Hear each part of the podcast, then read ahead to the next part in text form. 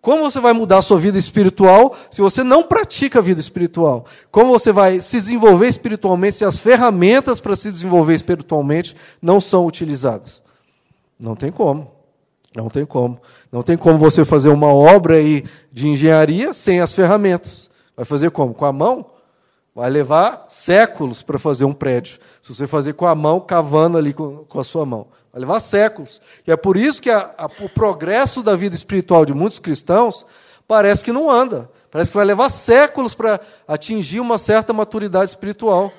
Se você pensa, ah, eu, se você lê sobre um John Wesley, sobre um homem desse de Deus, ah, um apóstolo Paulo, gostaria de ser como ele, mas pelo, pela minha caminhada aí que eu estou olhando, nunca vou chegar nem próximo.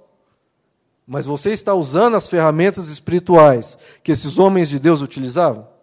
Senão, realmente não vai, não vai chegar, nunca, não vai amadurecer, não vai crescer, e pelo contrário, a tendência é que sua vida espiritual seja paupérrima mesmo. Então a gente dá esse valor, né, buscar colocar um sorriso na face de Deus, irmãos. Mesmo que ninguém esteja vendo.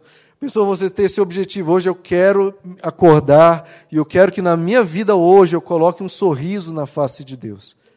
Agradar a Deus. E a gente tem formas de fazer isso e a gente pode fazer isso. Então Deus se importa com a nossa motivação, quer saber se a gente está fazendo por amor a Ele, por amor às pessoas. E isso, de novo, para todas as três obras de justiça, Jesus repete o mesmo contexto. O vosso Pai que vem em secreto lhes recompensará. Ele promete isso, irmãos. Ele vai recompensar. Se você tem uma dificuldade, uma dificuldade, um desafio, um problema na sua vida, Pensa, eu preciso resolver, eu preciso de um conselho, eu preciso de, um, de, de uma ajuda. Olha, se você buscar essas coisas, pode até te ajudar, mas você tem armas espirituais e um Deus que recompensa, que te abençoa. Então, se você tem um problema, qualquer que seja, busque essas armas, irmãos. A gente tem que deixar de ficar buscando apenas. É, ah, eu preciso de uma ajuda, eu preciso de um conselho, eu preciso de uma sabedoria, eu preciso de um conselho de um psicólogo. Tudo isso é muito válido. Mas e as armas espirituais? Você está utilizando as armas espirituais para lidar com essas questões? O que, que você acha que é mais eficaz? A ajuda de Deus ou a ajuda de um ser humano? É uma pergunta que você tem que responder. Qual vai ter mais poder na sua vida? O que, que realmente tem a, força, o poder para resolver 100% da sua questão? É Deus, irmãos. Ele é todo poderoso. Ele tem poder para resolver qualquer questão.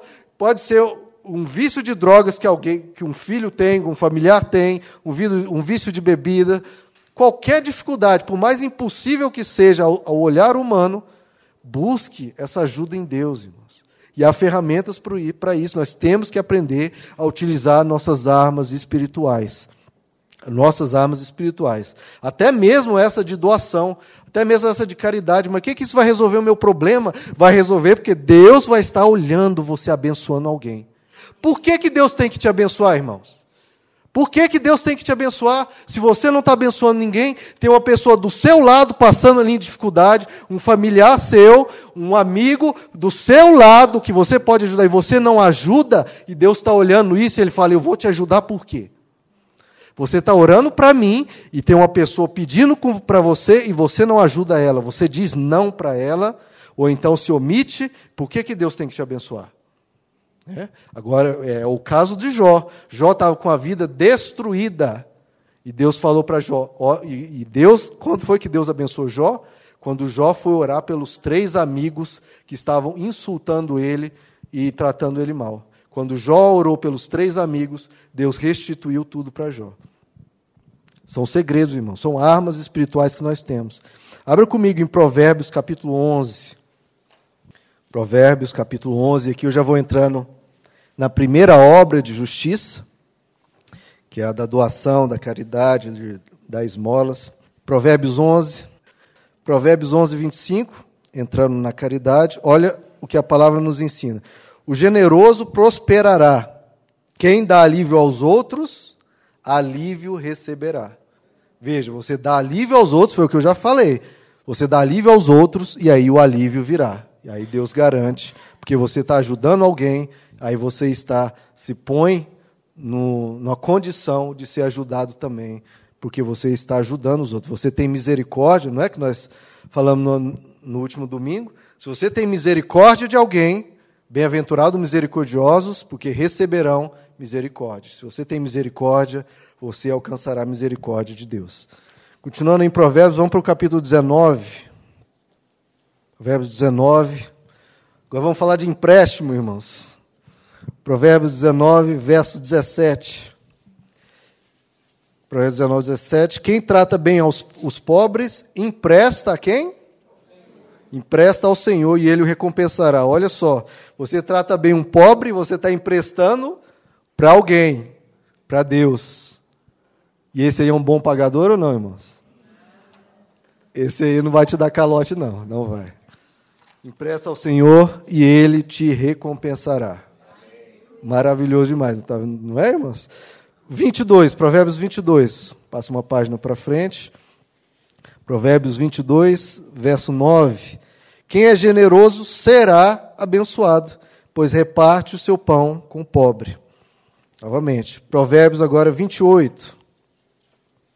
Provérbios 28, 27.